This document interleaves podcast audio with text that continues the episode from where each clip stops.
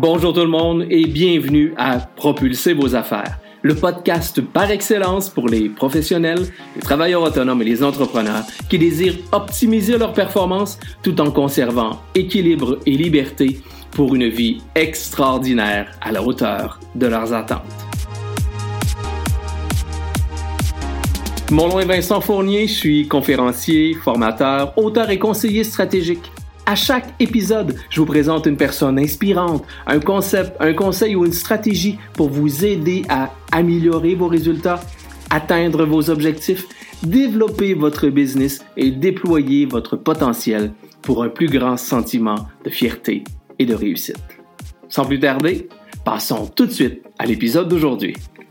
Si vous avez été présent avec nous à notre premier rendez-vous, vous avez probablement constaté que pour faire des affaires de nos jours, pour propulser nos affaires de nos jours, il faut immanquablement s'adapter à notre nouvelle économie.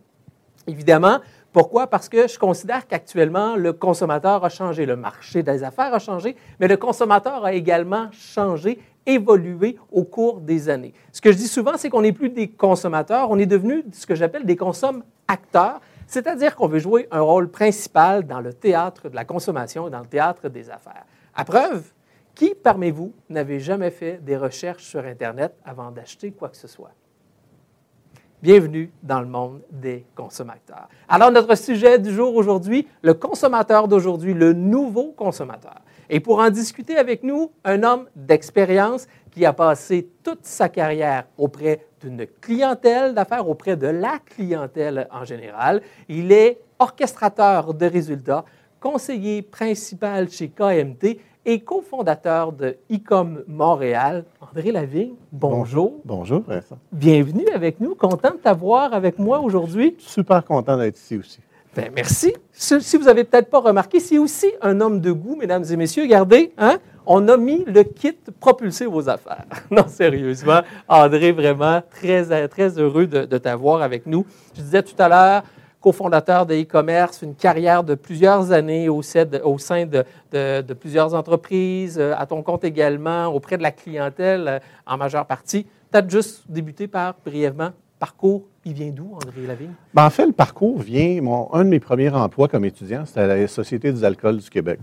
Et là, j'ai réalisé que j'aimais servir, j'aimais rendre service, j'aimais être à l'écoute, j'aimais engager la conversation pour essayer de découvrir des besoins, tout ça. Euh, ma première, mon premier emploi est en technologie et dans une usine et très, très rapidement, j'ai quitté. Euh, j'ai été recruté pour vendre des ordinateurs personnels en 1984. Oui, j'ai commencé très, très jeune. Mais, euh, euh, et la première question que j'ai posée à mon patron, c'est ça donne quoi aux clients? Ça, c'est quoi? Comment ça leur rend service? Et une fois que j'ai compris ça, j'ai toujours gardé cette information-là et cette question-là. Encore aujourd'hui, dans mon service conseil, c'est une des premières questions que je pose.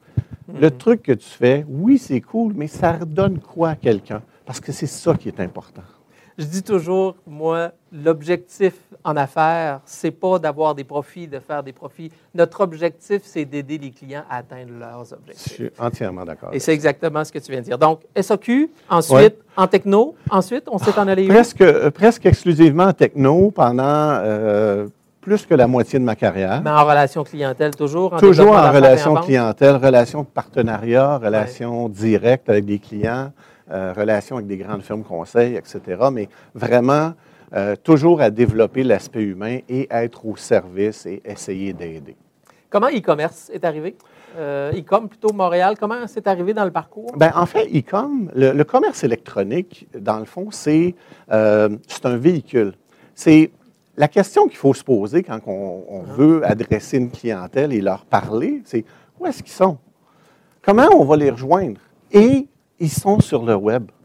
Fait que si je ne vais pas sur le web, je ne rejoins pas ma clientèle, je ne fais pas mon travail. Fait que le e-com est une extension. C'est pas. il y a des gens qui disent ah, on va faire que du e-com. Oui, c'est possible.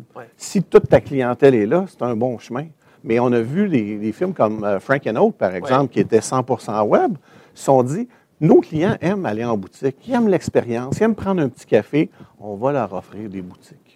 C'est un peu ce que je disais tout à l'heure quand je disais que le consommateur avait changé et qu'on faisait des recherches sur Internet. Il y a des études qui disent que 70 d'un processus d'achat aujourd'hui se fait presque exclusivement sur Internet. Et, on constate que les gens magasinent maintenant sur Internet et quand ils se présentent dans des commerces, à ce moment-là, c'est souvent là qu'ils vont faire l'acquisition. Ça n'empêche pas qu'il y a de plus en plus d'acquisitions qui se fait directement sur le web, mais on constate que les comportements des consommateurs ont énormément changé, entre autres avec les technologies, parce que les technologies sont venues bouleverser totalement notre façon de faire des affaires. Absolument.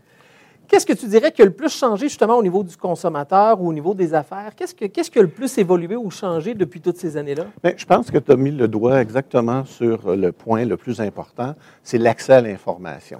Auparavant, la balance du pouvoir était vraiment du côté du vendeur. Il y avait l'information, il pouvait dire ce qu'il voulait, et malheureusement, dans bien des cas, c'est ce qu'il faisait. Il disait n'importe quoi. Aujourd'hui, le client, il a l'accès à l'information.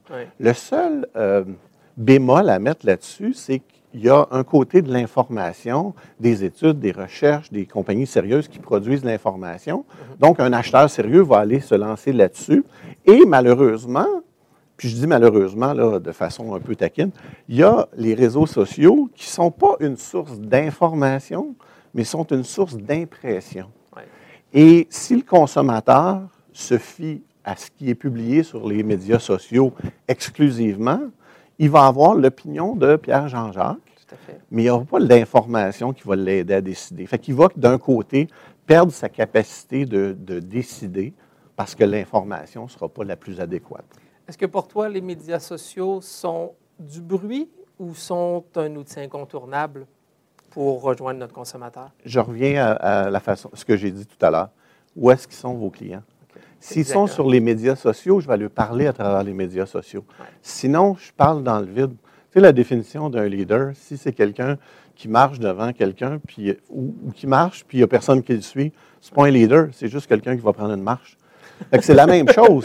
C'est que tu t'en vas où le client, où le client est. C'est ça qui est important. Et, justement, ben, comment on fait pour savoir où notre client? Comment on fait pour le connaître? Comment on fait pour apprendre sur notre client? C'est la façon la plus facile, c'est de se poser la question. Si vous démarrez en affaires, il y a des études de marché, il y a des études ad hoc, il y a des, des, sondages. Justement, les médias sociaux sont une plateforme excellente pour faire ça. Il y a une façon d'avoir une idée mais dans bien des cas, la plupart de mes clients sont en affaires depuis quelques années. Et la première chose que je le dis, va demander à tes clients pourquoi ils ont acheté tes produits ou services. C'est ta meilleure source d'information. Ça, c'est un point important, puis je veux vraiment le soulever, parce que trop souvent, on prend pour acquis, tout le monde, que on sait ce que notre client veut. Malheureusement, ce n'est pas toujours le cas et ça vaut la peine d'aller demander à nos clients euh, de pourquoi vous faites affaire avec nous, qu'est-ce qui vous a attiré chez nous. Et je dirais même à la limite, on peut le faire avec des partenaires d'affaires afin de savoir c'est quoi notre couleur, c'est quoi notre différence et comment on fait pour se démarquer dans, dans ce marché-là. Les tendances au niveau du consommateur, on vient de le dire. Est-ce que selon toi, au niveau comportemental, outre, comme on a dit, au niveau commerce électronique, euh, on oublie ou on essaie d'extraire le volet technologique du, consommateur. Est-ce que le, consommateur a si changé que ça? Euh, malheureusement, non. Le client va être influencé. Tu sais, je ne sais pas si on, est, on a à peu près le même âge. Tu te mhm. rappelles, on avait l'impression que le, le, vendeur flamboyant réussissait à convaincre tout le monde d'acheter son produit. Ben, Aujourd'hui, les gens qui se laissaient convaincre dans le temps, vont se laisser convaincre par euh, des, des, emails de, de, princes d'Afrique qui doivent euh, laisser leur fortune. Tu sais, des trucs comme ça. de ce point de vue-là, le consommateur n'a pas tellement changé. Le consommateur qui veut vraiment être sérieux et aller chercher l'information, lui, par contre, il a vraiment beaucoup plus d'avantages dans sa quête. Parce qu'effectivement, on, le dit souvent, puis tu l'as mentionné tout à l'heure, le consommateur d'aujourd'hui est plus informé, il a plus accès à, de l'information. Est-ce que ça le rend euh, plus critique ou plus difficile comme, comme consommateur? Non, je pense que non. Je pense que ça, ça, lui donne plus d'arguments pour négocier.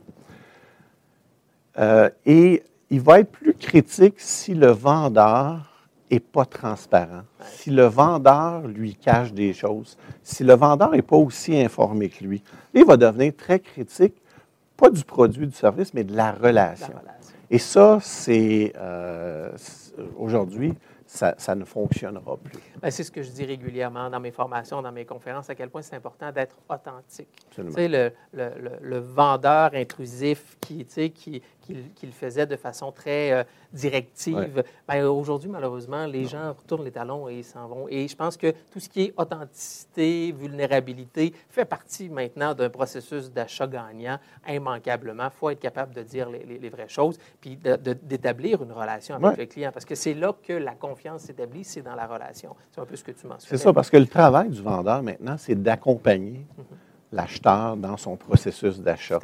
Et, et- et non forcer une vente à quelqu'un qui n'est pas si intéressé que ça.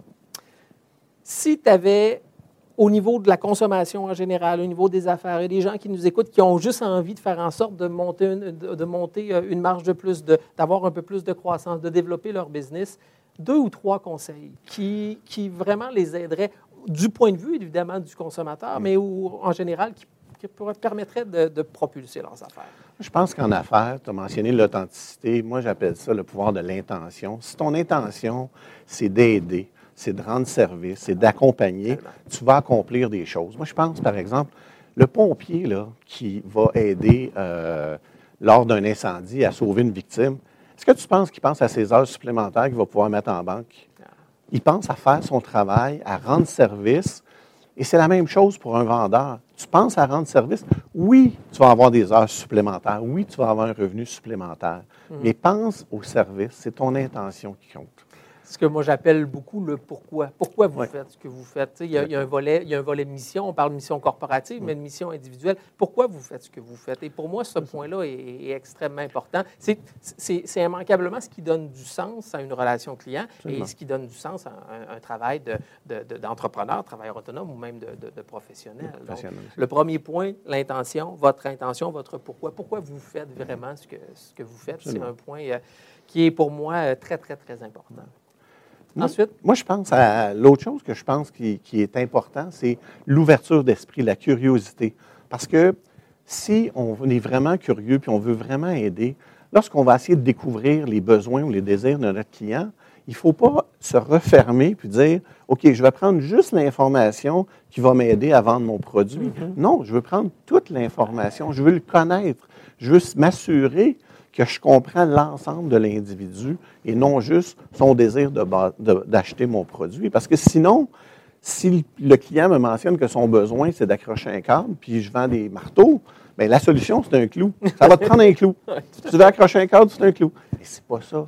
C'est quoi qui va être plus facile pour lui? Ça, c'est- je pense que c'est aussi très, très important. Moi, ce point-là est extrêmement important parce que la relation, souvent, ne va pas nécessairement se bâtir avec le, coup, Ouais. le clou ou le marteau. Ouais. C'est pas là qu'elle va se bâtir.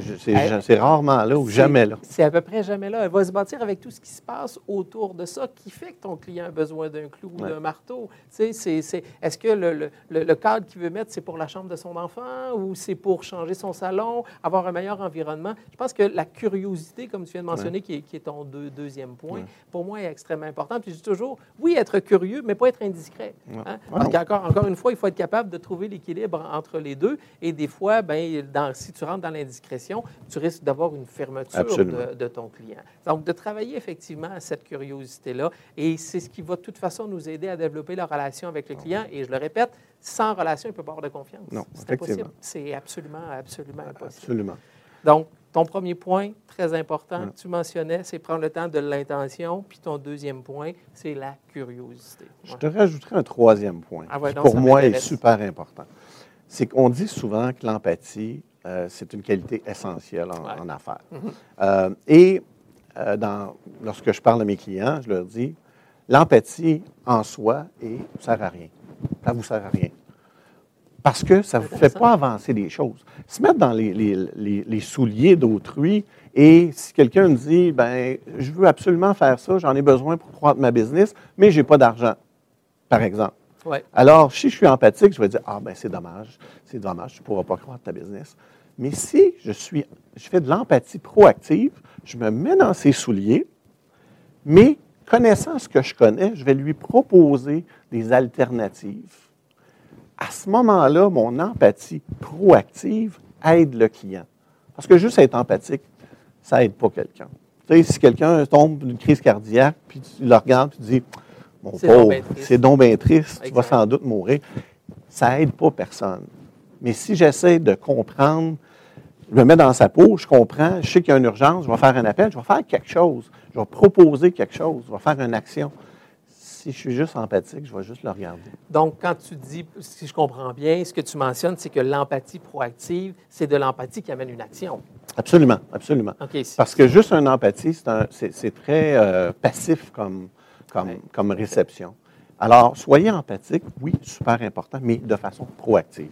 Donc, l'empathie va nous aider à se mettre à la place de notre client, va se mettre à la place de, de- de- mieux comprendre notre client et à ce moment-là, d'amener des alternatives ou des pistes de solutions qui vont permettre de répondre à ces besoins qu'on a développés ou qu'on a, a appris à connaître si on avait été curieux. Absolument, ça? exactement. Donc, c'est un processus, que je, peux te donner un exemple si, Oui. si- si ça t'intéresse.